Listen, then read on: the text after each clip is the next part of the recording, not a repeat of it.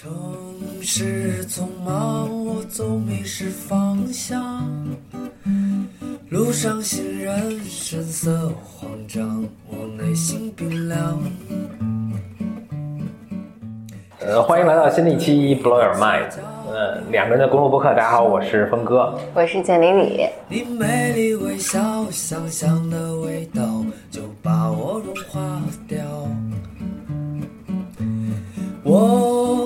天来了一位嘉宾，嗯，今今天来的是我的研究生同学，呃，小裴。啊，大家好，我是小裴。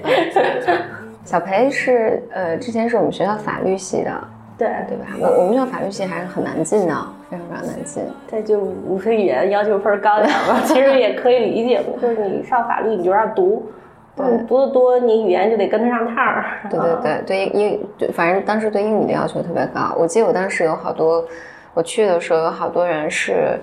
呃，拿了 conditional offer，就是要求他的雅思必须考到七点五，好像是。呃，七点五是 unconditional offer，七分是 conditional offer，啊，啊，七分以下。然后我是我考两回，一回是七分儿，然后上两个礼拜语言课，我妈说给家省点钱吧，再考一回吧，我就又考了一回。嗯，啊，好像是那个你你必须那那就是最后是要达到要考7.5要到达到七点五才能呃才能去读法律系，所以那个时候我记得我认识一批人，都是最后的雅思成绩没有到七点五就转学了。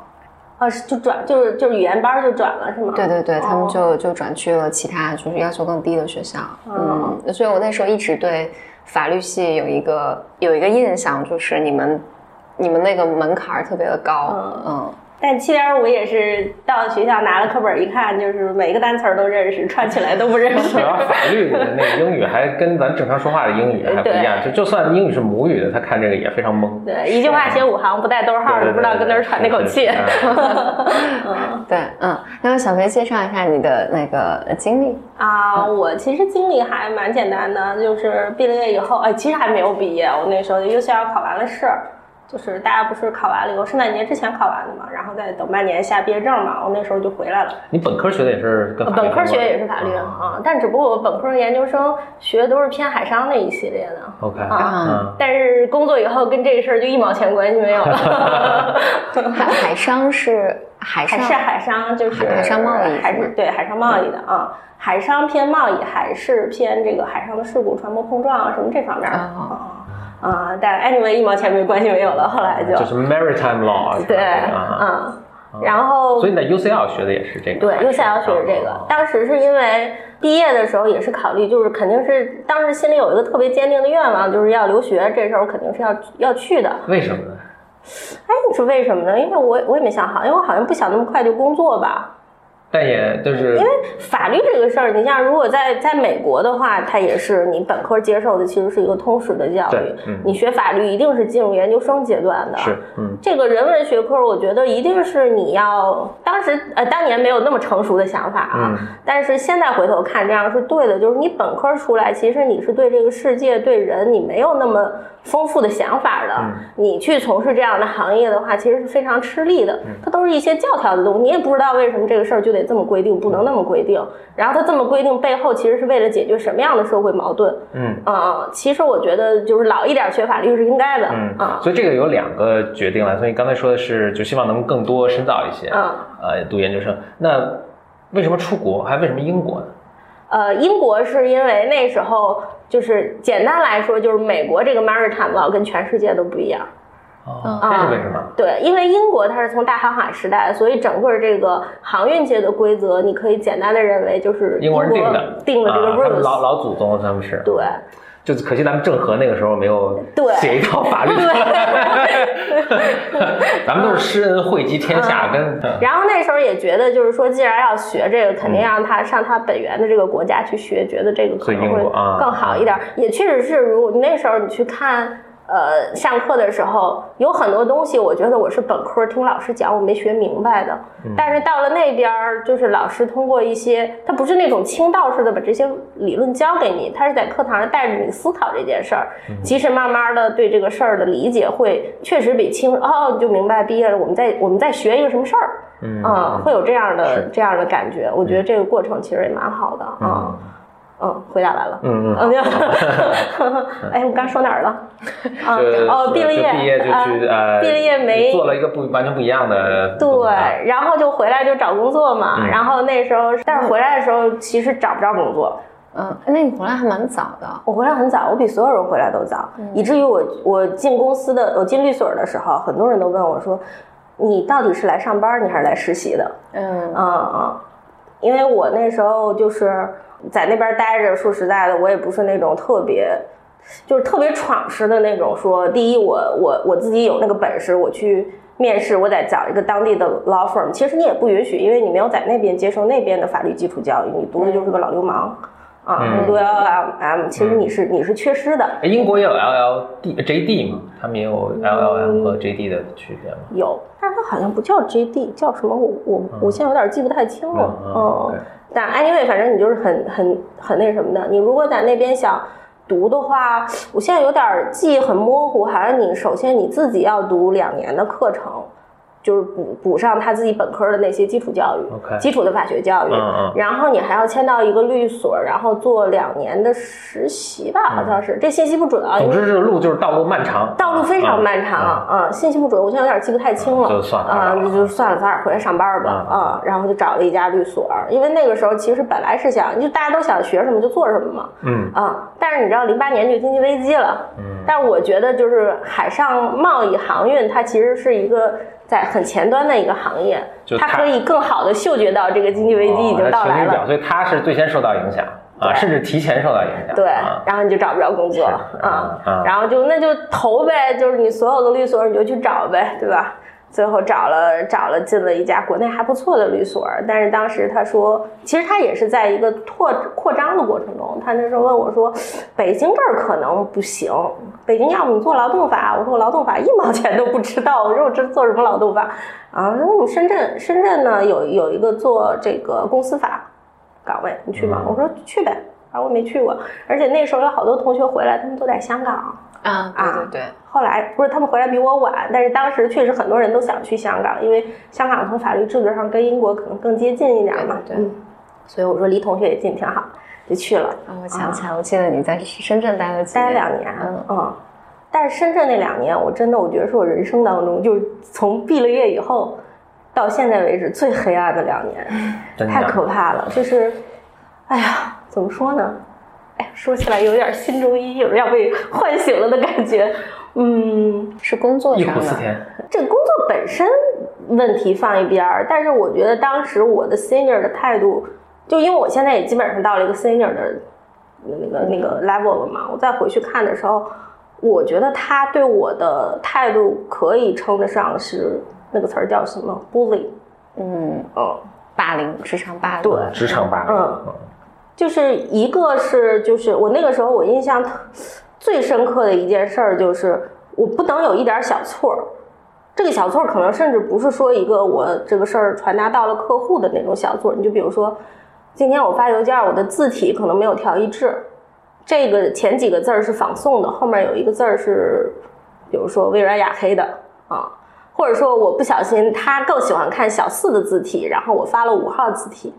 或者说我比如说一个三百页 GD 报告，让他发现了其中有两页的行距不是一点一五倍，而是一点二五倍。反正总之那段时间，我只要把这个发送键一发送出去，我的心跳可我的心就是从嗓子眼里要蹦出来的感觉，因为我会马上接到他的电话，就是劈头盖脸一顿臭骂。那我其实你说这个事儿是不是该仔细、该认真？其实是该的。但是我觉得那个那个反馈的态度，就让你觉得人生很无望。嗯，嗯，那觉得特别想死，就觉得自己好烂呀。但是我真的没有办法在一个三百页的报告里头一眼就刷出来好剧不一样，我也尽力了。但是他能啊，他能，他能我。哎，我我我我我听这个还挺有那个共鸣的。我觉得就是就 professional professional service firm，、嗯就是就包括咨询公司，包括咨询公司，包括投行，包括律所，包括会计师事务所，嗯都是对这种细节抠的特别。嗯我我也我也我也我也是被骂，就是那个呃，比如说一个 PPT，因为我我做咨询工作是 PPT，说哪哪儿用的是个圆角标点，哪儿用的是个半角标点，肯定会把对行距嗯。或者是字体大小，比如说标题嗯。用几号字体，副标题用几号字体，然后底下的 notes 就 footnotes 用几号字体，这都是有严格规定的。对的，所以你你做不好就是会被骂、嗯。啊。当然，我觉得我那公司的文化氛围是好，它不会让我觉得我一一无所，它不会让我很绝望啊，嗯就是反而是让我觉得，哎，我靠，我怎么做的又不仔细了。嗯 但是 professional service 就是特别特别注重这对对对种形式上的，东嗯西，是，这个其实是应该的嗯它。也是一种专业性的表现啊。嗯、对的，嗯所以从 professional 就是从专业性的角度上来说，也是个很好的锻炼啊很我很佩服他，是真的，一眼就能扫出来。我我们那大 partner 也是，我、嗯我说哎，我当时在想，我就不是，所以不说我们公司了，但我们是很好的公司。我想，我靠，我两百页的一个 PPT 是吧？哎，他说你三十七页那个标点改成半角的，啊，对，对对，而且是两分钟之后就对的。我说哇，你这什么这能力实在是太令人炸。而且我们当时特别崩溃的是，我们有时候我们有客户是国内，我觉得你们可能有的，有有客户国内的嘛，所以我们的材料会做两份儿，一份中文的，一份英文哎对的嗯对吧？对所以中文、英文全都得做成，而且你得。就是，所以就是会出现什么圆角、半角啊，什么字体呀、嗯什么对吧？就很多很、嗯很可怕的事情，特别逗。但是就是一个特别严格的训练啊。对的，我有一次我记得特别绝望，我真的是怕挨骂，我把它打印出来，我拿这个放大镜一个字儿一个字儿找了一遍，我才摁的发送键。啊 不到一分钟，这个电话 又回来了，还是被他发现有太问题。厉害了？他这个扫描的速度得多快？人工智能这是。不知道是怎么做到的。对，后来我我想，哇，要练成这样，可能才能升为升为 partner。对。啊，所以就没有继续在这条道路上 奋进了。对，当然这是一方面了，但是另外一方面，我觉得很绝望的就是说，他让你做事情，但是从来不告诉你这是个什么事儿。嗯嗯，你比如说那个时候，我们零七年、零八年做的很多都是一些并购，可能一开始慢慢的开始有一些私募或者上市之类的项目。啊。有的时候，因为所有的项目到律所活里都是从一个基础的 DD 开始的，嗯就是尽职调查开始的嗯啊。那时候你去就是接到一个项目的时候，你去问说，呃，这个是一个什么项目啊？这个背后到底是怎么回事儿啊？客户是谁啊？我们代表哪一方啊？嗯就是你会得到这个答案是跟你有什么关系？但你手里不都是 DD 吗？嗯嗯但我觉得这是一个非常不负责，就是我现在回头看，这是一个非常不负责任的回答，因为你你当然有关系了，当然有关系我说买方跟卖方的这个 区别很区别大了，我关注点不一样，对啊对啊嗯甚至我一个并购交易跟一个上市交易，我的关注点都不一样。啊你不能是因为我是我只是一个做滴滴的，这些事儿跟我都不想。当然，我可能是真的是做很多的那种基础的工作，两屋子文件我要把它看一遍嗯啊。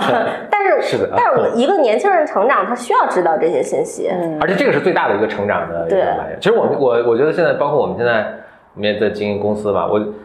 我觉得其实反过来，你最担心的，就作为一个管理者，你最担心的是他就只做他那头，他不想关心知道这个 big picture，这个是对他肯定是成成长受限的嗯啊。我觉得当时可能让我最最痛苦的一个最大的因素就在这儿，我不知道我在干嘛。嗯嗯，我好像这些就关于干嘛的那部分跟我是没有关，我不应该跟我有关系。嗯那我在干嘛呢？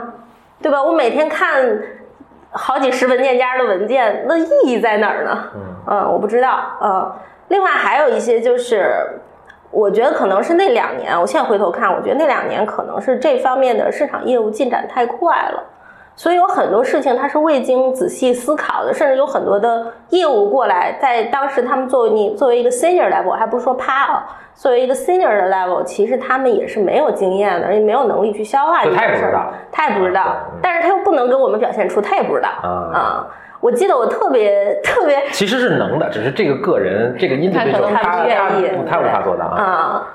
就是有有一个特别有意思的事情，我记得我那时候刚进那所里，可能不到不到一个月吧，我我接到了一个就是法律研究的呃任务，说那个你去帮我查一下，就是我们要成立一家民航公司，然后要买一架波音七三七，然后整个这个过程要做什么样的审批手续，一个星期以后给我。哦，我当时就疯了，我说什么？对呀，民航公司。然后正好我当时有一个一起进所的小伙伴儿，他是其实是从这个正好是在一个就是民航公司工作了两年，但是他也不是做这种业务的啊，工作两年跳过来，他跟我说啊，这种东西怎么能从头开始查呢？这种东西都是人家跟民航总局就是坐在一起，比如说大家一起聊业务上有什么困难，发展有什么样困难，遇到一个不确定的 specific 的点过来问律师才对。嗯你拿 从头查一遍，但没办法，这给你的给你的要求你就要做呀。然后说你你想零七年、零八年那个时候，我们的政府的网站的公开的办事指南其实是没有那么全面的。而且那个时候也，你可能到北京，就是北京市政府这一级的 level，就是直辖市的话，他可能会有那个意识，说我有市民来访的话，你要打电话，他还愿意回答你。但是你比如说到了部委这一级的 level，人家为什么要接受公公众咨询啊？是是就很痛苦。然后，而且你说的买飞机这种事情，你怎么做地名都不知道该问谁，我怎么问啊？我那时候就是也是刚毕业就很傻，你知道吗？我那时候打电话就说：“你好，我想咨询一个问题。”我说：“你想咨询什么问题？我们公司想买一架飞机。”然后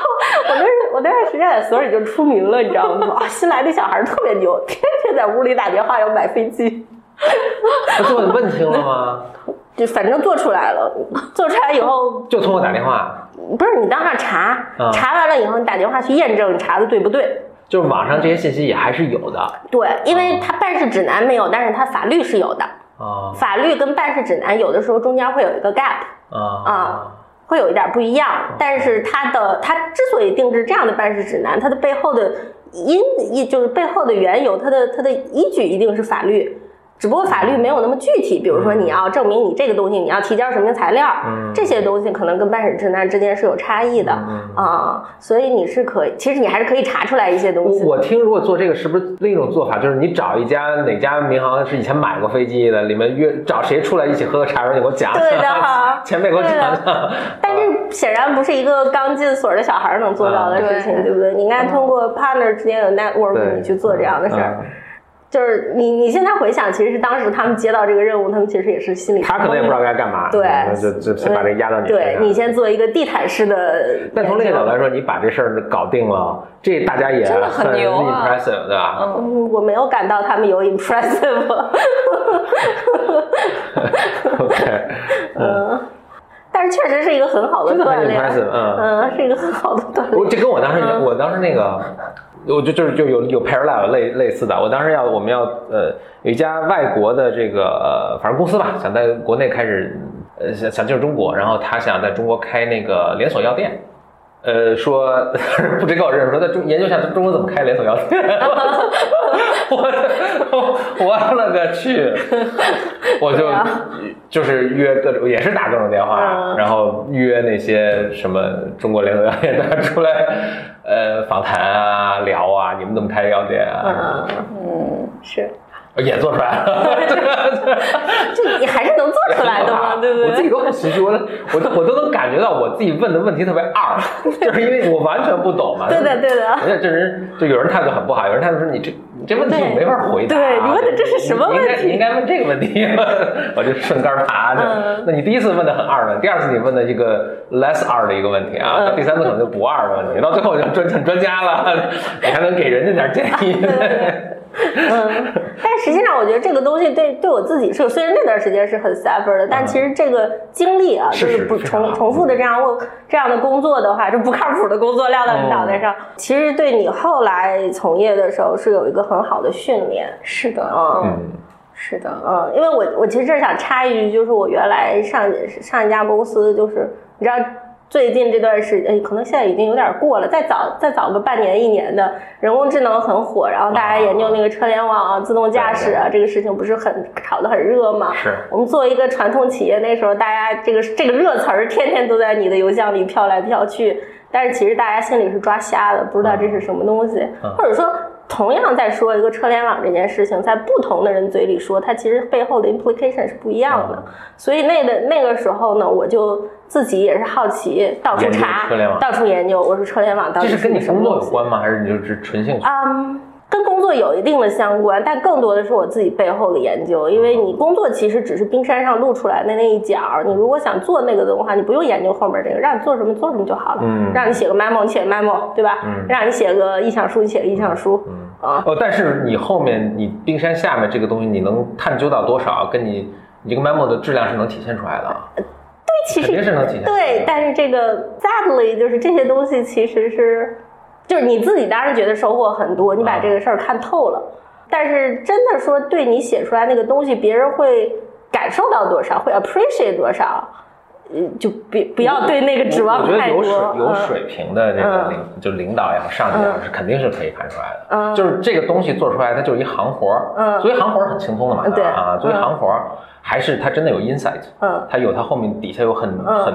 我能感受到一个强大的一个知识库在那支撑这个东西，嗯这个区别是还是很明显。这只要这个领导有点水平啊，我嗯觉得是很容易看出来的。嗯，因为这段时间研究了很多，就是车联网，比如说有多少家不同的行业在参与到这个事儿来嗯嗯啊，然后上下游的关系是什么整个？价值链会是怎样的？，如果实现了一个车联网，比如说就从其中一个互联网的。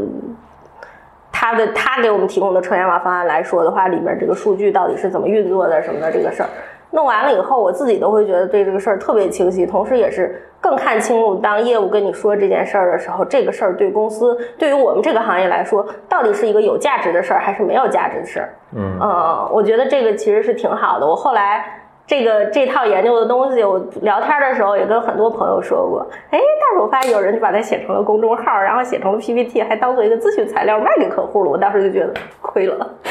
哎，所以接下来以后你就可以做这事儿，你可以在你们公司，比如做一些内部分享啊，然后做成材料放在网上啊，什么就成赚钱了。啊，哎，这个是我另一个心得，就是嗯首先能做到说真的潜心去有有方法的去把一个东西一个行业了解的比较透啊，嗯研究的比较透，这个是就已经刷下一大更很多很多，基本上全刷了，基本上就是被剩下百分之一的人，但这百分之一的人人中。还有很小一部分，他有一个表达的欲望，他能把它整理成一个面对就是发布出来的一个东西。啊。你不管是像我们这样做播客啊，或者做视频啊，嗯。比如像抖音上讲一个车联网，我肯定火。了。对，我觉得这是一个 抖音上大家都带货，你说不，我讲车联网啊，然后那个号就死了。我 十年资深美女律师讲车，给你讲讲车联网，抖音给点流量。但我但是我确实是你说这个对，就是想表达最后一步啊。这个 last mile，这个其实也是也特别重要，嗯，也特别重要。这这对我来说还是很大的一个这可能是你下 step 这可能 forward 是。你下一步的那个什么，所以来到我们播客上，这就是第一步。嗯，我下下一期你来啊讲讲车联网。等你 等你抖音号做出来之后，我给你宣传一下。哎呦天哪！嗯，但但这这后面这一步也是这个啊、特重要，就不能这个锦锦锦衣夜行，对吧？我穿特别华丽的衣服，哎，大家就看了。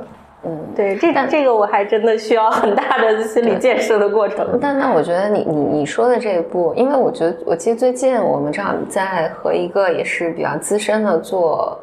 啊、做营销的人在聊的时候，他也提到说，就是这些营销的这些东西，包括经验，他因为他非常资深，然后他但他有提到说，就是呃，比如说行业内有有这本书出来，这个书里面写的呢，其实是。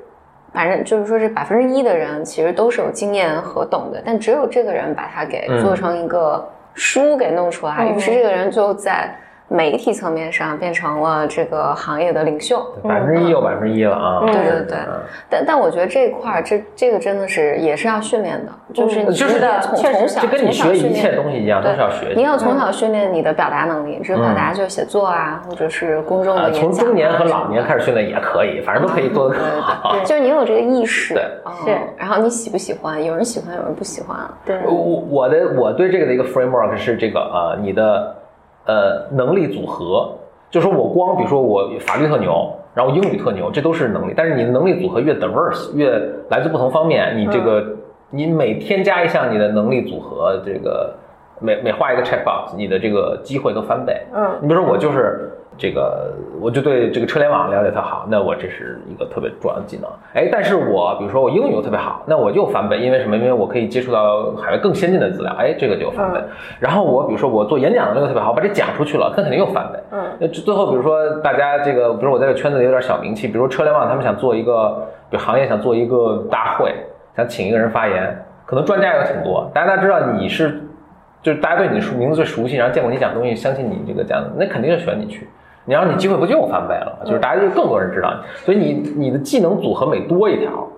你的机遇就会翻倍啊。所以你多个你整理个三五个在一起，你想你的机会就是别人几十倍。嗯嗯嗯，或者我觉得它其实不同的所谓刚才什么英语啊也好啊，什么法律什么这些来，我觉得它都是在 skill 层面的东西，就是技能层面的东西。但实际上，你如果真的是很有能力的一个人，其实你是在这些技能的底层，你是有一个流动的能力在里面的，它其实都是相通的。叫可迁移技能。就 是就是你学这就就是你对，是因为有有个综合性能力，然后你去 pick up，你去学到这些嗯单独的技能或特别专的技能，其实方法都差不多，对的，方法都差不多是啊。那能回到小裴，小呃裴，接着回来说，啊哎，又拉回来。呃，你在嗯你在深圳的黑暗的两年，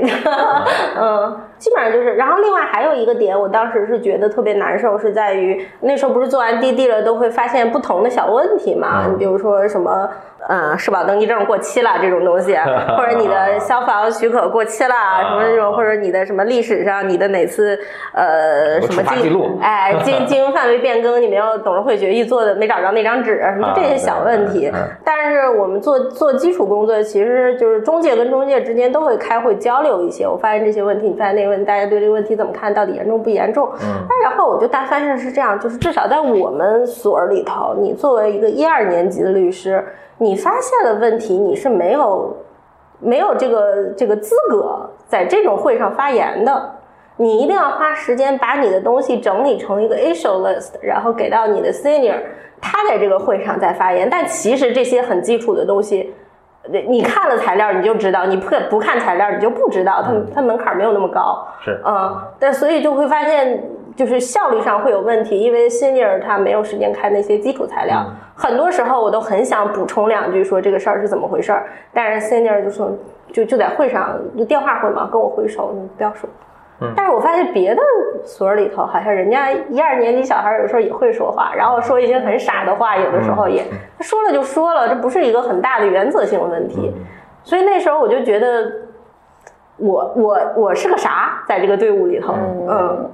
就很难受。再加上每天你还要被人这样骂，而且骂完了以后，就是比如说你犯了一个小错，他会把你的错误当成一个谈资，一个笑料。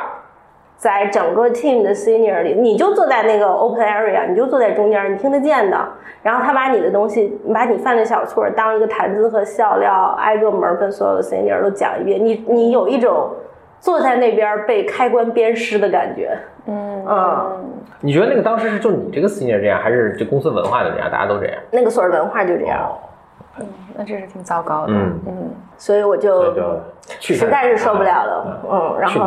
对，啊我就回北京了。啊，但那那我必须要说说一点啊，就是虽然这两年听起来特别的恶劣嘛，嗯，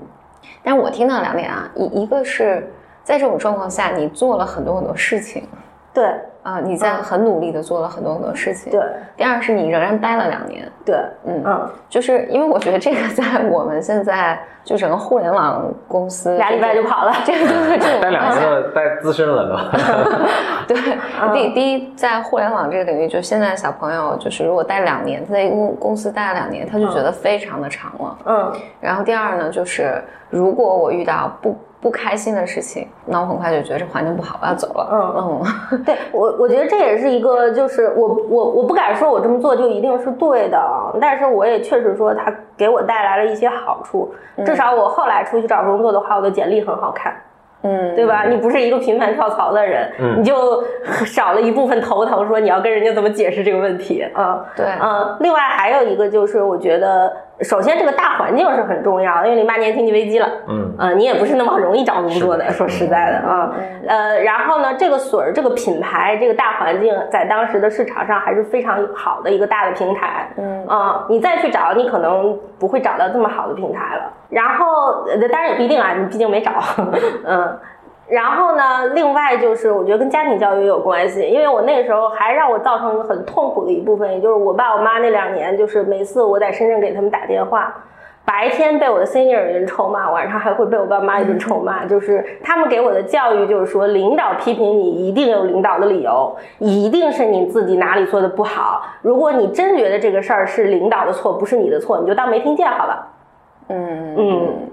所以呢，我就觉得 OK，那我就再找一找。我我我觉得这是我们这一代人，对。父母都，反正我不知道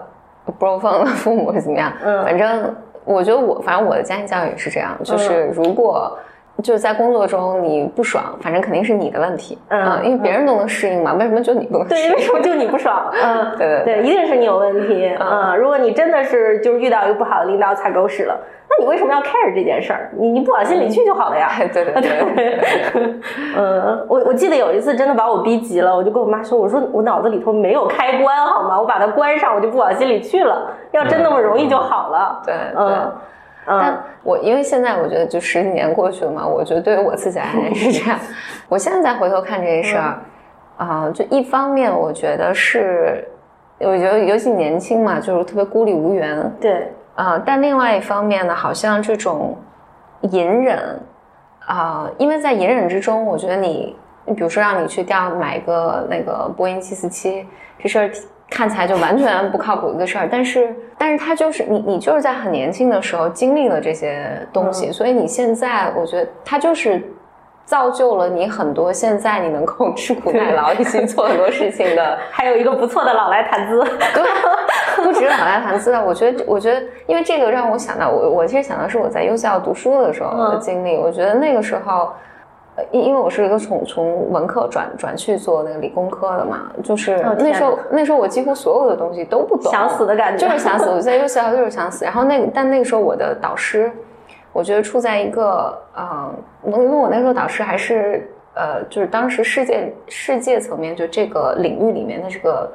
嗯非常顶尖的人。所以我我记得快毕业的时候，我让他给我写推荐信，他说哦那行，下周我要给那个布莱尔写封信，当然英国首相是布莱尔，他说我要给布莱尔写个报告，然后再给你写个推荐信。嗯，就是他就非常非常重要，他六六六七十岁，然后他没有时间管我，其实所有所有的事情就是，就我我觉得每次都是我追着他，不断的问他怎么办，然后他我没时间理你，嗯，你自己想办法，反正我的实验室都在这儿，你自己想办法，反正所有的你你的任务就是在某个时间点，你必须把这个交出来啊嗯然后我觉得那时候我也处在就我胖了二十斤，就是 拼命的吃，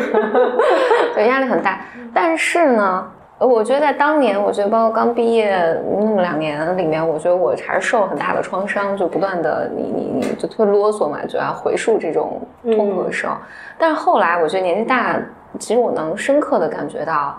那个时候的那种训练带给我后来人生中做事情很大的益处，嗯。嗯，而且这种益处是，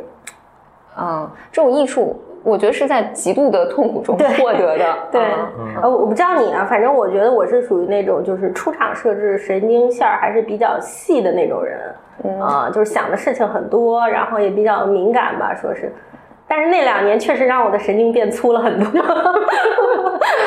嗯，我觉得是好事儿，对，嗯能让你更 tough 一点儿。对，反正某种某种层面上，就嗯。尤其我觉得年轻的时候，我觉得经历一些你当时看起来特别糟糕的事情，不一定是坏事儿，嗯。另外还有一个事儿，我觉得是可以，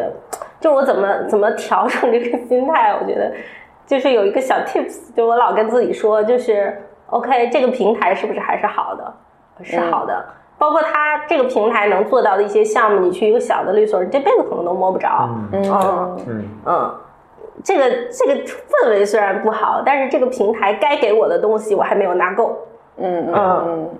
所以我就要在这个平台上把我能，我觉得他欠我的东西，我都要拿够了再说。嗯。嗯，啊，就是这样的给自己洗脑，然后这样其实也给你一个动力，就是你可以多去主动的学一点东西。对。嗯，嗯我我觉得这还是已经一个很很很级别很高的一个思维方式了。就是我不知道，比如说你你们当时进去的时候，就你这个级别的啊，特别年年轻的这就算 associate 吧，还是什么 junior 的这个律师，应该还很多。你觉得大家都有这个类似的心态或者体会或者行为吗？嗯，还有我觉得嗯，但主要是是这样的，就是到我们那个分所去的人其实不多。嗯我那一批，我和另外一个小姑娘，还有一个小男孩儿，我们三个人。嗯嗯，然后大批的进的比较早的，因为你从英国回来那时候已经是九月七九月份儿吧，八九月份儿了。其实国内那一批校招已经过去了，嗯所以大部分跟我们同龄进来，如果他是国内毕业的话，他都已经进那个所了。那一批人，我觉得跟我们的生长环跟我们的环境不一样，他们是留在北京的总部，嗯总部跟我们分所又是不同的文化不一样。嗯，OK，那所以接下来你就两年过去，对，然后我又回北北京，回北京又待了两年，但是两年还是同一个所啊？同一个所儿，但只不过说我回了北京。但是那两年有一个特别好的契机，就是我当时在回北京跟的这个合伙人，他有一个那个客户，客户当时他是那个也是一个很大的美国制造业的公司了，就是他的他的法务部就俩人，一个老板带一个带一个下属二人转，然后下属怀孕休产假了，所以他就没人了嘛，想从我们这儿借调一个人过去，啊。然后我就在那儿工作了一段时间。哇，我觉得我喜欢当法务，OK，嗯嗯，因为在公司里面做法务对跟在律师至少跟我当时所在的组工作的内容完全不一样，嗯就是你做的东西更细碎，嗯。可能也没有那么专业，因为你平常来问你的大部分问题都不是法律问题，哦是吗？对什么什么问题就是业务来问你的问题，比如说这个事儿你觉得应该怎么办？？OK，啊、或者说就是问的问题就是很不专业了。说实在的，就比如说，哎，我这个合同我的付款周期是四五天，对方要三十天，从法律上你怎么看？这这没没就法就从法律商业问题，从法律上能接受就接受吧你要问会计，从法律上我不看，嗯，但 anyway 了，反正就是有有很多这样的细碎又又微小的问题，它嗯没有你做什么并购什么的那么宏大嗯，但是给我一种脚踏实地的感觉。嗯啊、我觉得我真的是觉得我每天都在帮别人解决问题。OK 啊，这个那个感觉非常非常的充实，而且很好。另外，我还参加了他们当时，呃，他们的有一条业务线就是要砍，就是要砍掉，砍掉，然后就涉及到裁员，嗯然后遇到一个很困难的 case，就是一个女职工，因为五十五岁退休嘛，她那时候已经五十二了，嗯差三年就可以那个退休了。你显然这个时候把她裁掉的话，她是没有地方再去找一份工作的。嗯但是离那个享受退休待遇差三年，所以那个 case 特别特别难谈。嗯我其实那时候还年轻，我就全程跟着旁边跟着听，跟着记。但是我觉得在那样的一个 case 里面，我是真的就是直接感受到我们的工作对别人的悲欢离合是有实际的影响的。嗯呃，我觉得那种感觉真的是特别的踏实。嗯，所以可能我觉得是是是 personality 的问题。我觉得我更喜欢这方面的工作。就怎么说呢？就是你做那种大的东西，包括现在有很多就是呃很多公司他们做就是冲在一线的业务，比如尤其是跟互联网接触的，他们会有一种一种很很爽的我在冲浪的感觉。我在这个商业浪潮里头翻滚，我觉得我很我很厉害。做做大 case，做并购、收购，嗯然后嗯，但是我是更喜欢就是在海边感受一下脚底的沙子硌不硌脚，所以我觉得那个那个让我感觉，我说我不干律师，我要我要进公司，我要当法务，不想干了。然后你就从对，然后就我就出来了，然后我就去找找这个公司投简历嘛啊。其实那个一二年，其实市场环境还挺好的。我那时候我觉得北京市场上大的这种外企的公司，五百强上、五百强下的吧，反正你听过名字的，我基本上都面了一大圈儿。机会还是挺多的啊，嗯而且大家对于这种没有跳槽过的，然后又是很好的律所平台出来的人，还是挺喜欢的。所以你当时是等于在那家公司第一家律所做了四年，四年多，四五年的一个时间啊，就一直在同一家，一直在做，嗯，我觉得我们当年的就是非常稳定我们当年的同学们，其实你如果看的话，其实大家第一份工作都做很久，除非他出来自己单干了，嗯自己创业了。我觉得大多数、大多数人其实第一份工作都要做到四五四五五六年，差不多，嗯嗯嗯。其实我觉得是要的，第一份还是做久一点。我非常同意嗯啊嗯。嗯，好不好的你都要把它做久一点，让你更明更明白自己在干嘛。对，就至少你你如果这个环境真的特别差，就但至少你你能够从从中做出点啥来，因为你总是能做出点啥来的，嗯。在在只要那是份工作，这个公司是在赚钱，你就总是能找到找到你能做的事情的。嗯，嗯嗯，然后后来又去了一个大的外墙制造业公司 AP headquarter，然后做了六年，嗯，然后到了现在又是一家大公司，继续当 legal counsel。所以所以就是你第一家公司做四年，然后第二家公司做六年，对，然后现在在第三家公司，啊嗯。所以我的我的简历特别的简单，一页就写完了。嗯嗯，你你在上一家公司，然后那那你等。就我我的理解就等于如偿所愿，然后你做了嗯公司的法务，嗯然后这个你做的时候跟你之前的想象一样吗？上家公司其实还是有一点儿 surprise 的，就是，就是首先我我我在喜欢就是接地气的同时，我没有想到地气可以这么低。不是接地气挖地洞了，现在不是沙子，挖矿挖矿啊陷进去了。嗯，我不是说 low 的意思啊，就是说大家对于法律行业，包括法务在干什么这件事儿的认知，可以这么的，就是不知道，不知道你在干什么，嗯，然后也不知道法律是一个什么东西，甚至也没有想过法律是在什么样的场合解决什么样的问题的。而且一家大的公司，在我当时在那个环境看来，那个公司是属于你想，它已经有一百多年的历史了。你可以想象那个机构有多臃肿，它的流流程有多复杂，然后人浮于事。我觉得就是倒台前诺基亚的那种感觉吧。嗯嗯，嗯，所以呢，但但我们需要说，因为我知道是哪家公司，然后嗯他但他们其实还挺好的。对，但是那家公司呢是非常养人的一家公司。就是我们以前说的，呃，资本主义大锅饭。哎，我，呃，我我其实跟你有个非常类似的经历啊，就是比如我们以前做管理咨询，嗯一个呃呃很常见的一个做法，就是也是你跳到，就是以前做咨询嘛，是乙方，然后提供这种服务型的嘛，你也跳到甲方去做一个管理者啊，嗯或者做一个 in house 的一个做咨询啊，什么大家跳的一个很大动机也是就是哎。呃，也基本上往这五百强公司跳嘛，嗯就是公司压力没那么大，然后就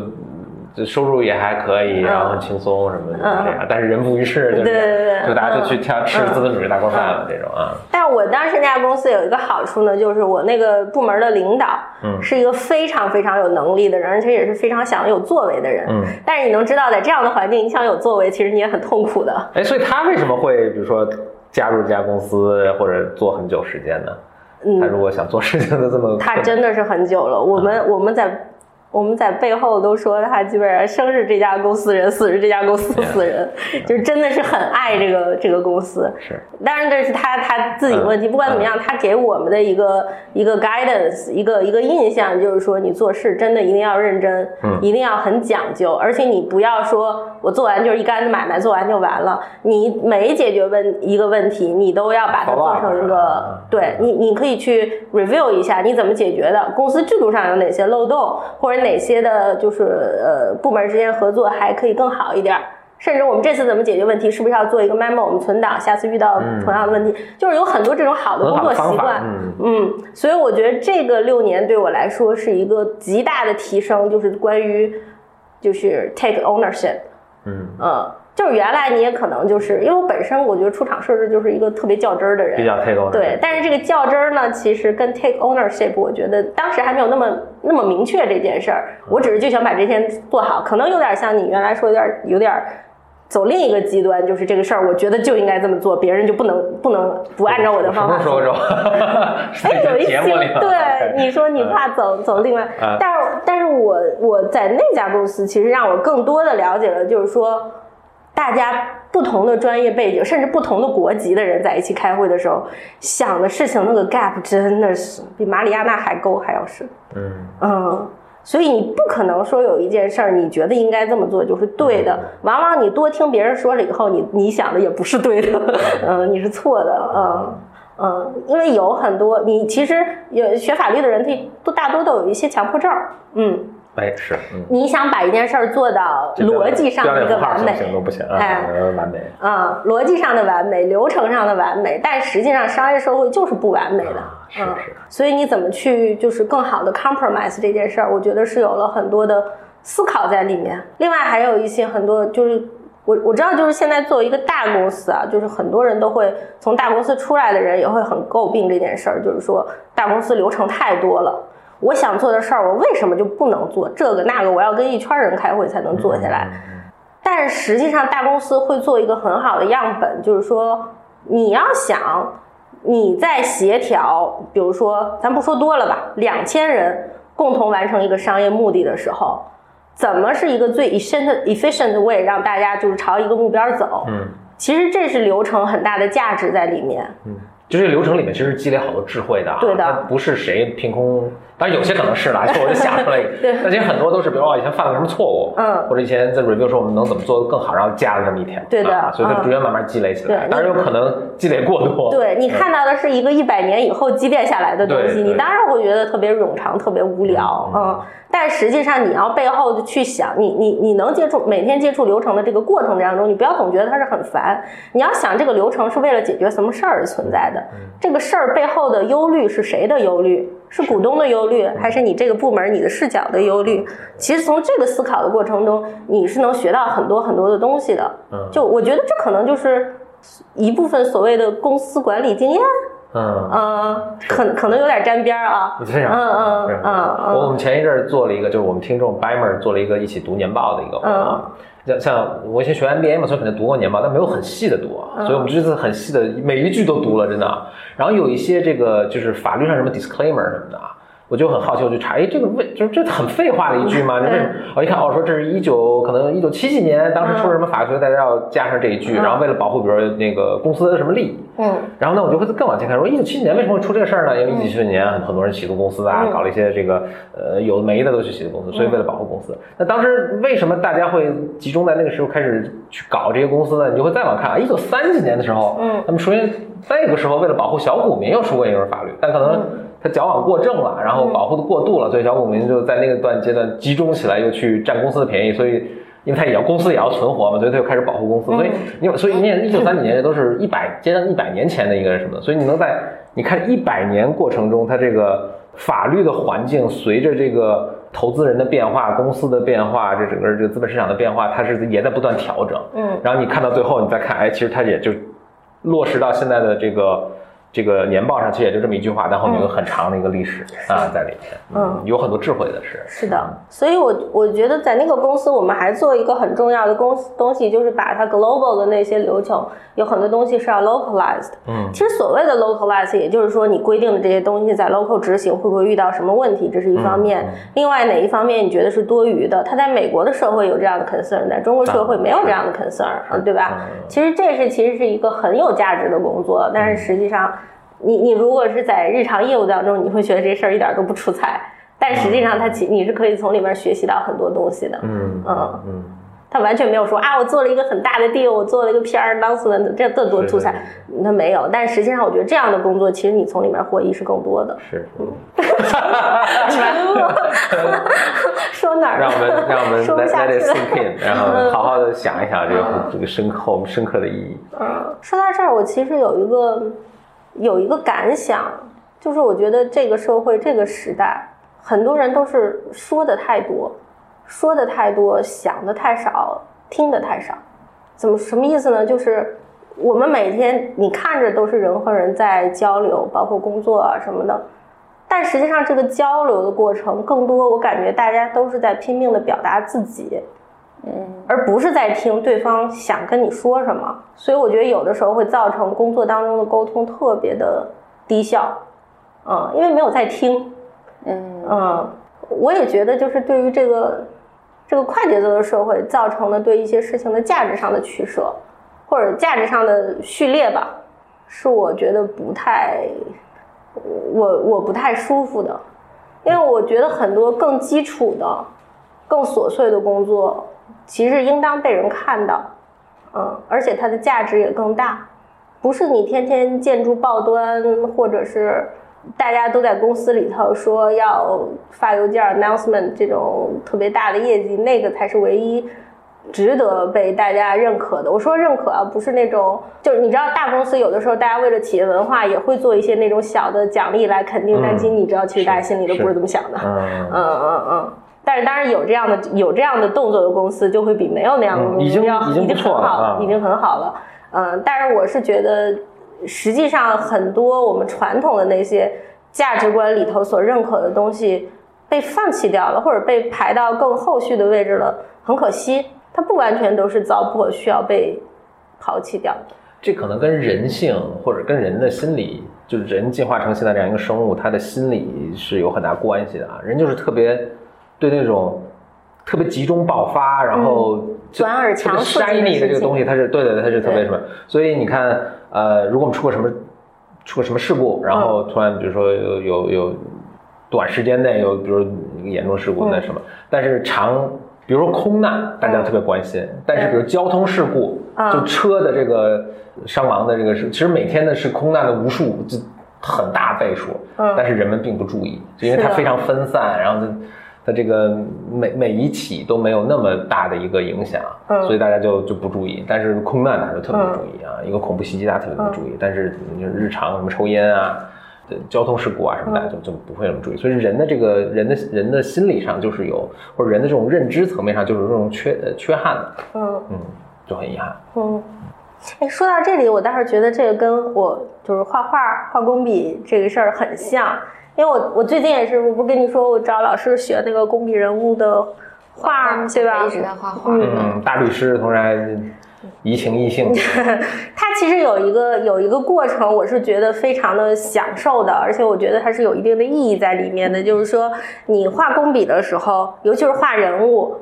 你的第一遍就你每一遍，他们叫薄层多染嘛，就是你可能上了一遍颜色，你去看那个颜色色碟你几乎都看不到这个颜色的存在，很淡很淡，就是。就是化妆时候的 foundation，对的，就是就是 foundation，你说对，就是上肤色的时候。叫叫叫什么？这叫？嗯。粉底粉底。啊。我每次都是放一点水，然后拿毛笔最尖上的那两根小毛挑一点颜色，擦着你就你能能想象那个有多淡，就几乎看不见啊。对，但是那个淡呢，是让你比如说你上到第五层和第六层的时候，你那个人物的皮肤会。放散发出一种很温润的，真的跟化妆是一个道理。对，所以 foundation 是有道理的。是的，嗯，它跟你一遍上到位就是不一样啊。所以我觉得为什么有 connection，就是说我觉得很基础、很微小的工作，实际上后面蕴含着是有很深刻的作用、很深刻的意义在里面的。是，嗯，比如说我们做互联网，我们做产品啊，我顺便说一句啊，简简单经理在招聘资深那个互联网产品经理。你看做产品，它就有很多设计的东西在里面。最好的设计是什么？是，是你感觉不到它有任何设计，嗯，对吧？所以那 foundation 你也看不到，但是它 make a difference，它它它润物细无声的过程中，让你很自然的就完成了你想要做的做这个事情。所以 foundation 你也看不到，但是它或者公公司中的其实那些什么，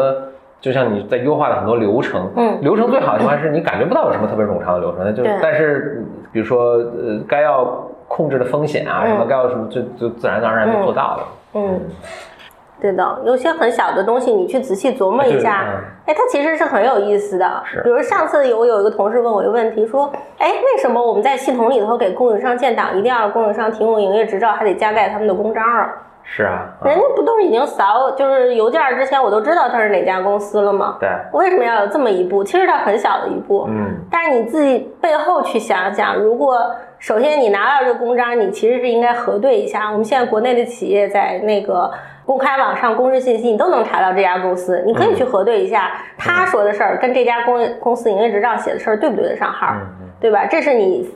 发发现一个就是商业上的漏洞的一个很。很重要的契机，嗯。另外，为什么要加盖公章，证明跟你联系的这家人，这个人是这家公司得到合法授权的人，不是一大忽悠在中间骗你，是对吧？嗯，对。其实它后面都有都有很深的作用在里面，它只是很小的一步。就包括像咱们现在实名认证，你得手持身份证，然后看清楚身份证，是的，能看人脸，然后拍上去。嗯，其实有很多大的事情，你很小的一步，你就把这个漏洞补上了。嗯嗯。哎，所以又说回到这，我为什么做法务？其实事情很小，但是后面有很多的实际的意义在那儿。嗯嗯。但我在工作律所工作头两年，我真的不知道我写一百份滴滴跟写二百份滴滴有什么区别。嗯嗯。哎，我我我我有关法律，一直想问一个这个行业，想问，像你刚刚提到说你刚开始工作，就你学的是海海洋法、海上法、海上法，所以比如说你学什么和你最后进入哪个 specialty 哪个特。我就法律里面的细分啊，和比如说包括你你你选的第一份这个专业的这个方向，和以后你想再跳回在在之间跳转，这是很困难的一件事吗？不是，不是啊啊，所以就是你想，可能因为我想去做婚姻法也也可以，对，可能因为我学的就不太好，壁垒没有那么高，开玩笑了。其实我觉得是这样的，就是首先法律它就是一个你需要终身去学习的专业，嗯嗯。另外呢，就是你本科学的那些东西呢，也确实也没有那么那么有用。反正也是在工作中学的啊。对，都是在工作。本科其实你你不管本科研究生教育，你其实我我倒觉得最有用的一个科是法理学。嗯，它告诉你法是什么东西，法律是什么，它是为什么而存在的。另外再就是一些基础的，比如说民法学上面的一些基础的理论。那些理论其实是让你更明白为什么法这么制定，而不是那样制定，因为它不同的制定，它也背后也有一个价值理论的取舍的。嗯，但是你在那个年代的时候，你去读这些事情都是非常枯燥的一些理论的东西，你很可能。读不太明白，但是不要紧，你要把那些东西当做一个，反正就得听过猪教，就是对，有洗礼过一遍。你知道你有那个东西藏在你的记忆深处，将来总有一天在你工作当中你遇到问题的时候，你会需要把它调用出来的。是是啊，那个时候你再回头看，你就发现哇，那些抽象的理论真的是太牛叉了。对，嗯。但至于你学的具体的那些法条上的东西。包括那个时候给你介绍法条，你比如说我们当时学的国际贸易跟单信用证，过时了已经，是啊，对吧？但但是那些东西我觉得真的不重要，背后你要建立的一个所谓的法学的思维，你的逻辑思维，这些事情其实是你在读书过程中是需要被训练出来的一个东西，那个反而是更重要的，嗯。就这样就会避免你在工作当中的时候，老板跟你说一件事儿，然后你提出一个反问，老板念头说：“我靠，怎么扯到那儿去了？你怎么会走到那条胡同里头去？”这种其实我觉得是一个逻辑逻辑思维还有待加强训练的反应。因为你现在成为 senior 了嘛，比如说你现你会怎么看待你现在 sem sem 的小朋友？比如说他们犯错的时候，因为我觉得你你因为你现在 senior，你可能会看到很多当年。你的心也看到你身上的他认为的毛病，就比如说这个航天局不对啊，这种我觉得特不认真粗心的。你你现在会怎么？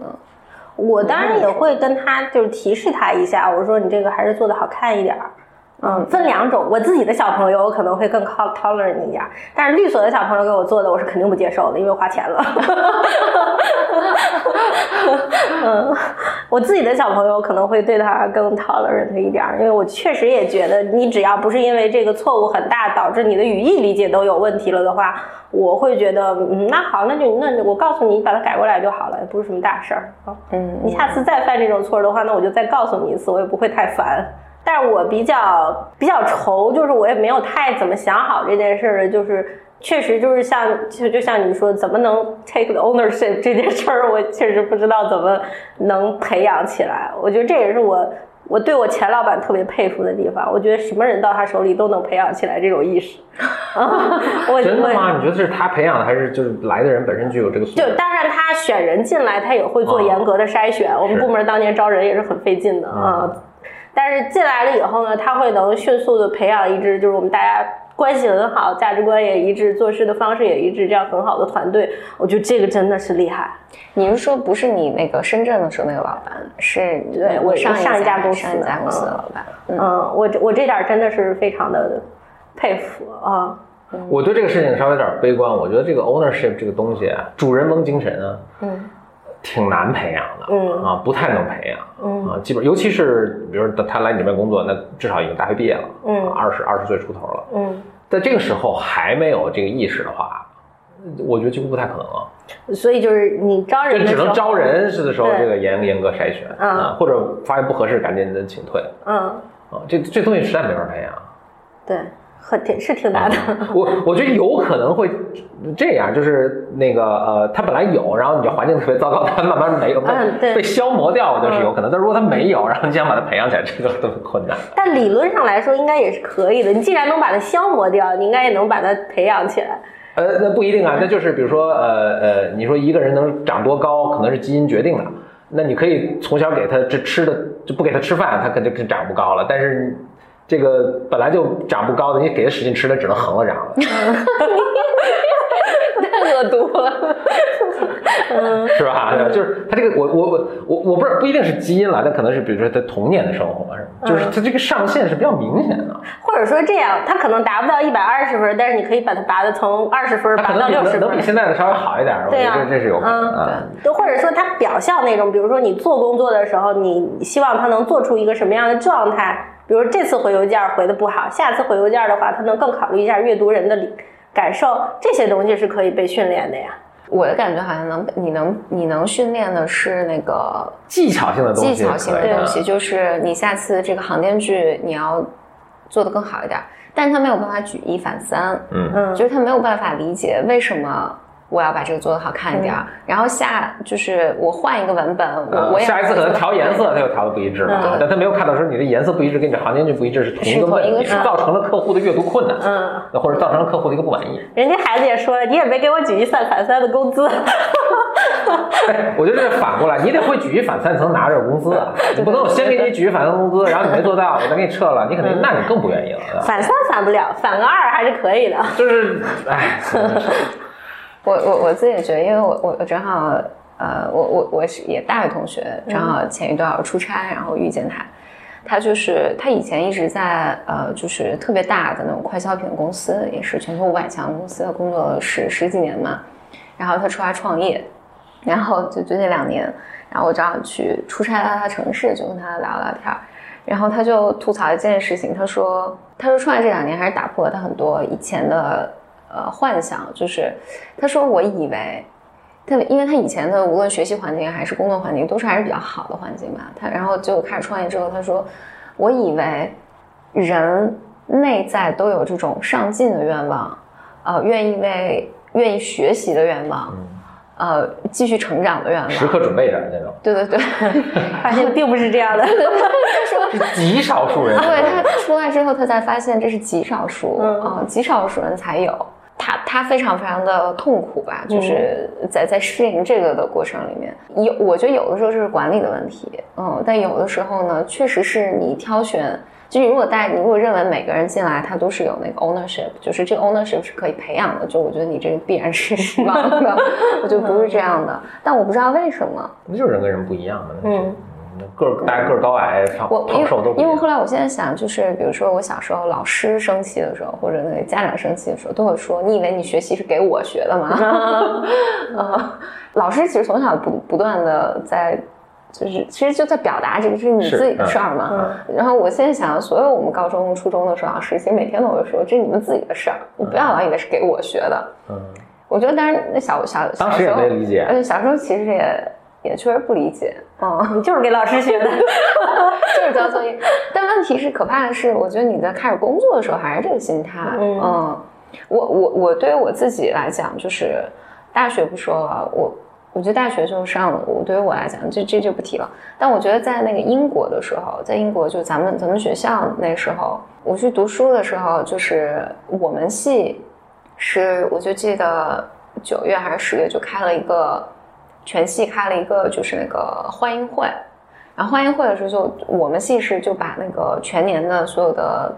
那个 schedule 全发给你了，然后就是你，他写的很清楚，十一月几号，比如中午十二点之之前要交什么 paper，然后你什么什么什么，就是他全年的这个 deadline 全给你了，嗯，之后就完全没人管你了。包括那时候，因为我们要做一个课题嘛，研究课题，然后这个课题也不会有人分配给你，他就说这有个 list，反正全我们所有的研究所的那个 professor，他们包括他们现在手下的在工作的那个 project 全在这里面，你自己想办法办法去联系他们 apply，然后如果你自己有新的议题，你可以想办法说服他们跟你做这个呃 project 就可以了。然后反正目标就是我印象特别深，十二月十九号，还是十二月十九号中午，还是十二月十二十号中午十二点前，你的 research proposal 要交进来，否则你就毕不了业。那你就两个月的时间，你就自己去，因为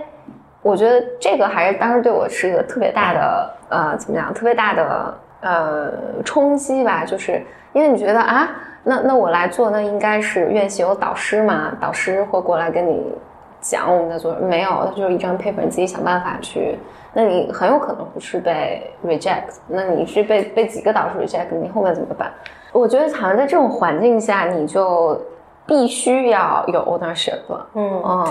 因为你没有 ownership，你就对你你是要被 punish 的嘛，嗯嗯嗯，我我能想到就是特别意识层面，就外部环境开始给我这个特别大的那个呃要求的时候，是在 UCL 的时候，嗯。嗯，然后那那个使得我觉得我那时候无比的有主动性，嗯。后以至于后来我感觉我的那个创业里面所有很很多的那个精神是从那时候 来的，因为那任务是太大，以及对于我太困难，但好像你又有一个必须要完成的目标，所以而且还很难，他又不是说明天是你 deadline，对不对？对对过八个月是你的 deadline，这玩意儿谁 care？啊 最后等到差一个礼拜的时候，发现哇要死了。对对，然后那个就大大小小的 deadline，就是你上不上课无所谓，嗯。谁谁管你去上课不上课，你开组会你爱开不开，但你的任务就要完成，这个逼得我，我觉得，所以我那时候就是，啊，我就记得我后后来有段时间，我天天追着我们导师跑，就是求他见我，嗯，天，太惨求了。求他见我，然后他 他就没时间，没时间呢，就就说你去自己想办法，自己想办法，我就去找好多实验室不相关的人，让帮我看 paper 啊，帮我看我的这个 research proposal，我的整个统计对不对啊？什么？我不知道，我觉得这 ownership 这个东西，我不知道怎么是不是可以培养的，也许是可以培养的。如果大的教育环境或家庭环境不断的给你，让你承担一些责任的话，也许会好。我我觉得确实是跟你的，就是在你找工作那一刻，你这人是什么状态，这个决定了能不能培养起来。嗯，确实是。但是我觉得，就我们是不是一定都要那么有 ownership？就我这一份工作，我提供了这么一个就业环境给年轻人的时候，比如说你不一定你你都要一百二十分的人，可能一帮六十分的人也帮你把活儿 deliver 了，你就可以了。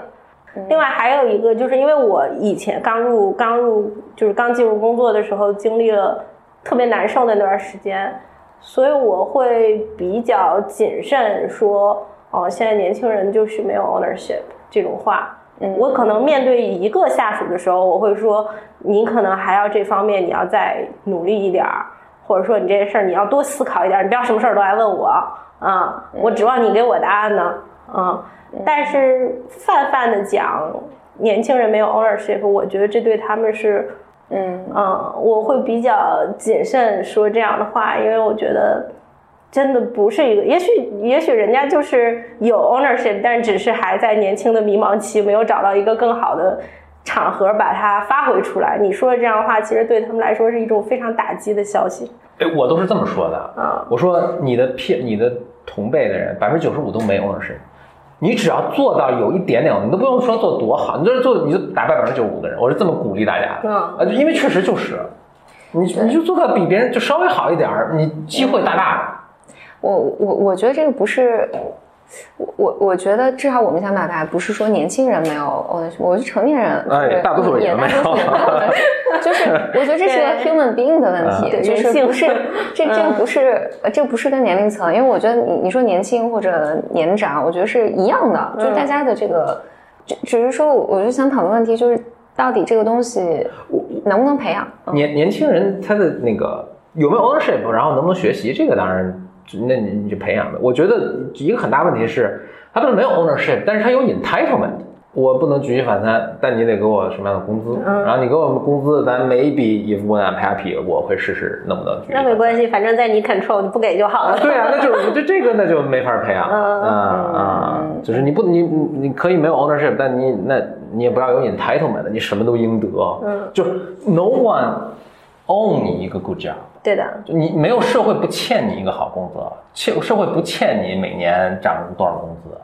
对社会不欠你任何 anything，我我自己而而赢得。我自己现在看也是这样，就是说，不是说你几个人好，大家找工作组成了一个团队，大家之间就必然有这种 trust 的，你在我下面，你可以帮我工作干好。其实你做一个 senior 坐在上面，你自己心里也是非常不确定的这件事儿。所以我我能确定这个活儿交到我手里干成什么样，但我不确定你能干成这样。所以我一开始真的就只敢给你一些特别小的琐碎的周边的事干。啊，嗯，因为这个 trust，对，但是你要表现出来说，我这个事儿干好的同时，我还可以干更多啊、甚至他，甚至你都不是靠说我一定要有一个机会做，因为你显然还没有这样的机会嘛。你可以通过你日常多跟你的上司去交流，有些事儿我有一些想法，表达出来。对，表达出来，其实这就够了。至少你表达了，证明你脑子在这上面转，嗯，而不是说我把这活儿干完了，我到点儿下班儿背包走了。你就说的特别对，就是你你说 OK，那就是就特别普遍一下来，就是哦，让你多干点儿，哎，这这是 not in my job description 啊，这不是我不是我工作啊，嗯。也就你 don't pay me enough for it，、那真的就很困难了。对。就你你其实是在所有对所有机会去说不，对，或者这就是你的选择，那你要接受它，你就永远在一个初级的岗位上。这个，对啊，对啊，你可啊能你的人生的重心就是家庭，你也可以。是，但你不要觉得你这么做，你因为如果这样给你了 promotion，对其他更用心的人对是对啊对啊对吧？啊？嗯。嗯我我观察到的有时候一个糟糕的现象是，比如说我刚我或者我作为我作为一个 senior 的这个感觉会是，比如说你在你这个职位上，我来了新的项目，我都不会给你，嗯，我觉得这就是比较糟糕的状态。为什么？因为我是我我肯定是只要有项目来，我肯定是想给到能干的人的，而且我很希望你们就是其他人能把这个 take over 过去嘛。但是如果这本来就是你的职责，嗯，比如说假设说你是一个编辑，嗯，但是来了这种写稿子的任务，我想了想，我觉得不行自己来吧。啊，还是自己来吧 啊，嗯。或者我要不然调一个其他人过来做这个事儿，我觉得这个就是非常非常糟糕的状况。但我观察一下，在什么情况下，比如来了项目，我想想这个人我没有办法给他，多半就是他第一在他的工作里面他没有展现出任何的主动性，嗯呃，然后他在 他在和其他，比如说其他部门来跟他对接的时候，我如果听到一那么一两次，就是其他部门找他对接的时候，他说：“哎，我我现在手上工作太多了，这个事儿，或者他用特别巧妙的方式就避开了。”嗯嗯，我觉得有的时候年轻人会觉得我这么做，这是其他部门来找我，我你都吃亏了啊，我吃亏了，是老亏了，嗯我我我不想干。嗯你认为老板不知道，老板早晚都会知道。真的啊、这个嗯公司就是所有人都知道，比如给你个活儿就是他那个那个什么，那那我之后就不会给你任何新的东西了。嗯嗯，那那当然我还会考虑，那你这个位置，我可能就我可能不愿意留你嘛，嗯那我肯定希望一个更那个什么的。所以我觉得你在工作中你做任何决定都是有代价的。对的，嗯嗯当你年轻没有经验的时候，你你不知道你在付出什么样的代价。就当你拒绝了一个，呃，就你的获利是很明显的，我今天对对对。呃五点下班了啊但是你你的代价你是你是不知道的。不知道的啊啊，更好的项目不会有你。你你说这点，我觉得特别，就是我有这样的感受，就我曾经也这样，就是说，因为法务部是一个非常的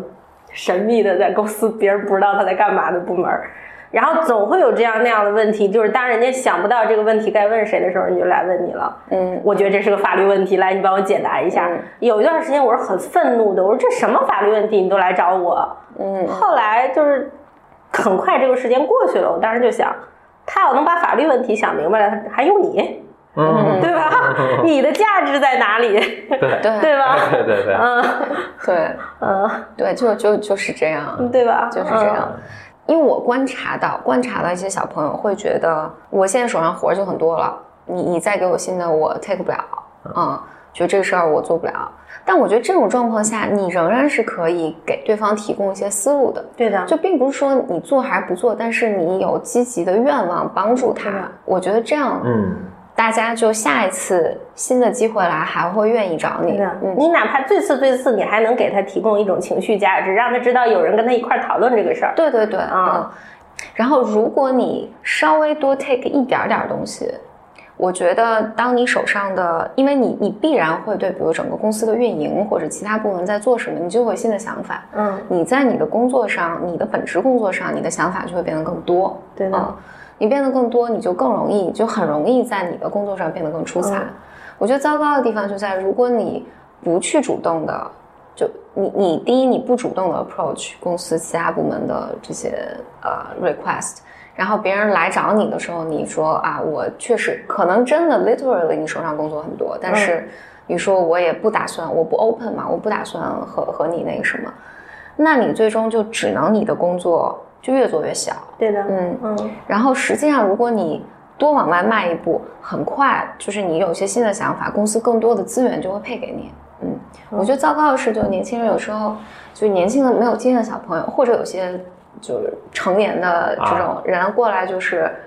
嗯，老年人一样，对。呀，更可怕。啊。年轻人的 一直没副作用大对对，只是从年轻人长成 老年人。嗯，然后上来就是还没有年轻人可爱啊。我，对对。对。不是他给公司造成的毁灭性的这种更大。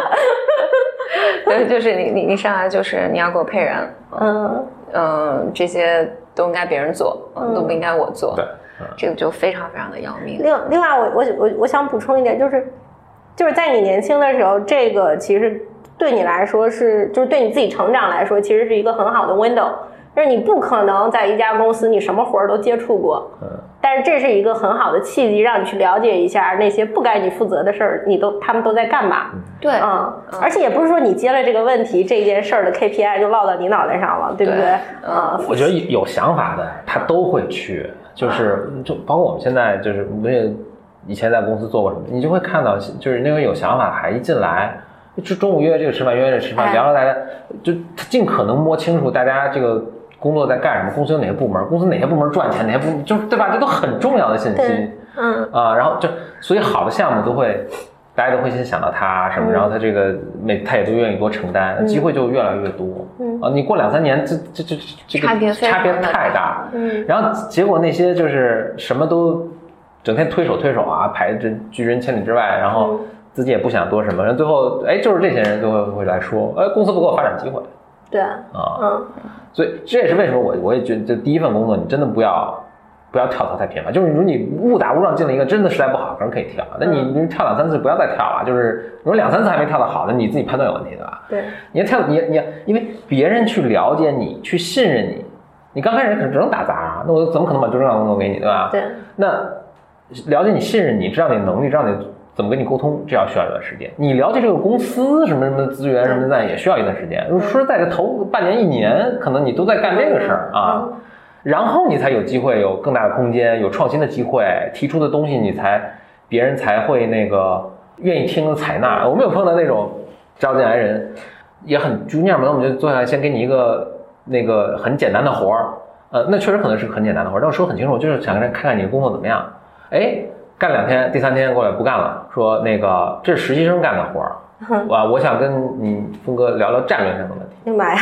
真的啊真事儿。对，还还这我我觉得这也不是一个两个，其实就是年轻的小朋友，嗯就是他可能工作了几年吧，在之前不同的公司工作几年，他总觉得我我觉得他有一个我只想做战略上的事儿，对他，他有一个幻想，妈呀他 somehow 有一个幻想是我要进到公司里以后，里里面以后我要马上做重要的事情，所以他看不到，就你刚才说他看不到小事情的价值，嗯，呃，但实际上真的是一件小事情，我觉得人马上就能看到你的价值，嗯。哦，真的是，真的是啊，这样，你你那么能干，那你做这个东西肯定比得比实习生做的好，对吧？对，那你展现出来你实习生做的好就完了。对，而且不，而而且就是问题是，比如说一个小活儿新人做肯定比实习生做得好啊。新人，因为你你拿这个，你很快，就这等于是你刚进公司，我给你个材料嘛，你你能马上拿这个东西去和各个部门流转了。你说我要做这个小事儿，然后那我你你你的思维方式和实习生肯定是不一样的嘛，你做出来东西，你肯定是带来你的新的思考，以及在这上面你就能生长了嘛。但你说这就是个实习生干的活，我不干，那我只能觉得你判断力有问题，对吧？对是的，尤其是像呃呃，而且我觉得这个对于像我们这种万金油部门儿，什么都接触的部门儿来说，其实抹抹这是一个很很好的契机，就是在你跟你自己的业务交流的时候，你能不能用他们的说话的方式来跟他们交流？其实这是你一个学习的机会。你永远是在用他们能理解的方式跟他们交流的时候，你的信息才能被更好的传达，而不是你坐在那儿说一堆术语，别人觉得啊好烦听不懂，你就告诉我你想说啥。这都是非常高 高级的思维方式了。这还是想着说，哎我提升我的沟通能力，然后变得更有，成为更 effective、更有效的一个沟通者和这个呃职能部门。因为我这都很高级的思因为维方式。我觉得这事儿很严重，因为我发现，尤其是就我遇到的问题是，很多做技术出身的人，嗯，哎呀，太真的是太难为我了。作为一个文科生，就尤其是在跟他们谈一些 IT 的项目，一些大和说到什么私有云的部署啊，然后说到这个架构啊，然后说到什么就就就一些技术词放在那儿。好好崩溃。尤其你知道，做法律现在有很多的一部分工作，你需要从这个数据安全的角度去给这个事给这个项目做一些评估。但我必须要知道你这个事儿是怎么回事儿，我才能评估。但是你说的事儿我听不懂，我们也对。其实做技术也会，我觉得也有也也很不一样。有那种就是符特别符合我们刻板印象，就是不太能跟人沟通的什么的，但也有水平特别的高，特别会会。这就是人才啊！啊，这是人才，真的，就是是有这样的。而且我觉得，那这样的人，嗯，但是前者呢，就埋心可能最后专门做技术吧，嗯。那后者的人，其实他的发展空间就更大，他路是很广的。对的，嗯。我逼得我自己跑到网上去学好多互联网啊，什么数据的这些，就不是技术类的，就是那些 general 介绍这种书，我还看了好多，就为了跟他们能开会开到一块儿去。就高水平的 高水平的人是 OK，这技术我都懂，但是我得能理解说你为什么要问这个，对吧？你关心的是什么？然后一种什么浅显啊、做比喻啊什么的方法，要跟你说明白。对的啊，哎，你说这事很关键，就别人在问一个问题的时候，他后面想什么？啊，我天，我现在是特别悲观，我觉得就。能做到这一步的人，是凤毛麟，真是太少。那么少吗？特别特别少。我我是我是在面试中有特别深刻的，就我我问每一个问题他都不知道，就是不知道想问啥。真的是绝大多数人都不知道，不知道想。哎，但但你觉得会不会是？我我我觉得经验问题。嗯，经验问题，因为我在这儿有一个感感觉，就是因为我刚刚创业的时候，就是我们见投资人嘛。我是真的不知道投资人问我每个问题，他在他到底在问啥啊？就真的不知道他背后是什么，所以他我我只能回答特别呃文字意义意义上，他问我什么我说什么，然后而且我想表达的东西他也听不懂，他也不知道我为什么要讲后面的东西。然后我我觉得这个是在 practice，就是对这个是可以练见得更多的时候，你你慢慢对的。但我觉得你可能。我我觉得刚才小裴说有一点，我觉得特别重要，就因为小裴在说说他跟技术沟通，然后比如说沟，因为技术这边其实是没有能给你什么你的抓手嘛，你你其实不太理解，但是小裴就自己去学习嘛。我觉得这个我努力过了，但是这个壁垒实在是有点高。但但我觉得这这个是，我觉得这个是工作上特别好的态度，就是因为我我有见到我们的这些运营。有一些同事嘛，有些运营，因为因为比如他跟技术和产品沟通的时候，他觉得听不懂有问题，所以他自己就去上课。他并没有因为说这是你产品的问题，你应该说一些什么我听懂的话，技术你应该说一些我听懂的话。嗯，他没有，他技术我觉得就是没有 entitlement，对，不是说这我应该被有这样的待遇，对吧？然后自己去解决的问题。对，我觉得他他就会去想，就是我觉得他完全这种 ownership 嘛，ownership 就是。但是我这个事儿想努力的推进去，现在我就遇到了困难。这个困难呢，那我自己想办法嘛。那一个办法就是我好好去，我去了解技术的源，我去了解产品。所以我记得最最早我们有有些运营自己就去学前端，他自己去写一些东西，他能拿着或者去去学怎么画原原型图，因为这样他才能保障出来的东西是他想要的，而不是。而不是说这个责任就全在产品的技术身上，嗯，但凡这就是人才了，我觉得这就是人才了，就是你你你不是说你一定要能听得懂，或者一定要问出什么高水平的问题，但问题就在于你真正 ownership 去解决这个问题，你为了解决这个问题，反正你会做各种各样的事情呗。哦，嗯就跟我就就跟你说，你去买飞机，买飞机，以后以后买飞机会成为本节目的一个，拿出买飞机的精神来。对，嗯，因为我觉得这个这个真的是你你要是能。我我觉得当时也真是年轻啊！你现在再让我去，比如说买买飞机或者开药店，我说这可真是，我真的我可能不想弄这事，我可能会忍不住想把笔记本砸到他脸上，要想的，真的怎么能问出这样的问题来？真是年轻，也不知道觉得这个，也不知道这个困难度或者这个这个，你还以为是一个很正常的，出生牛犊不好，对对对，你你你没有这个基准线，说这 too much 了，这过分了，这工作第一个月试用期都没有过，我的个天，买飞机买呗，太可怕了，可能想。以后每以后这个职职业二十年，每年都每天都在出现买火箭了。嗯，对，真的是。但我觉得可能职业早期你经受一些这些训练还是不，我觉得很必要，真的还是很好的。所以我现在最终呢我也很感谢，什么从怎么去开药店到怎么这个标点符号错误，我觉得这是一个很很很好的很好的训练。其实这个是这样的，就是说，如果你的工作环境是一个内资企业的话，这种情况你遇到不是太多，因为大家都是属于熟悉中国这个市场环境的。实际上，你在一个外资企业工作，尤其是你 interface 是一些老外派过来的时候，这种问题还是挺常见的，因为他就会问你一些很泛的问题，说，哎，这件事儿在中国是怎么做的？嗯嗯。我觉得当时，呃，你你说这挺对，因为就我们当时经理其实都是都是外国人，嗯，还一个就是客户也是外国人。我觉得当时也确实是我没经验什么，我也不是特别能够，因为他之所以会问那么很泛问题，因为他不知道该问什么问题，啊，你得帮助他，嗯，一起探讨，哎。不是你这个问题我很难回答，但我猜你是想这么了解这个东西，或者你为什么问这个？是不是因为客户问了什么玩意儿？对，当然我要有那水平，我当时也不是那么 中年人，对吧？我不拿这份钱了。对的。当时真的是很，呃，这你这什么都不懂。是。这这就是那老板问这个问题，那我就想办法去问那个，呃，尽力去解决这这个他 literally 问的这个问题。但其实在我那个级别，这已经就也很挺好了啊。然后你你的随着你经验多。和你职责多，然后那你再关心更复杂的这个，或者你能再想更深一步，他为什他的动机是什么？嗯，所以，我我觉得这个事儿，我也觉得是我体会当中，就是职场当中很很重要的一个技能，就是说你怎么去解析一个问题，嗯嗯，把一个很泛的问题拆成无数个可以落地的小问题，嗯，这其实是一个很很重要的价值，你在你的职位上贡献给这家公司的，嗯，但是这是怎么练出来的？就是你。接过无数不靠谱的问题练出来的，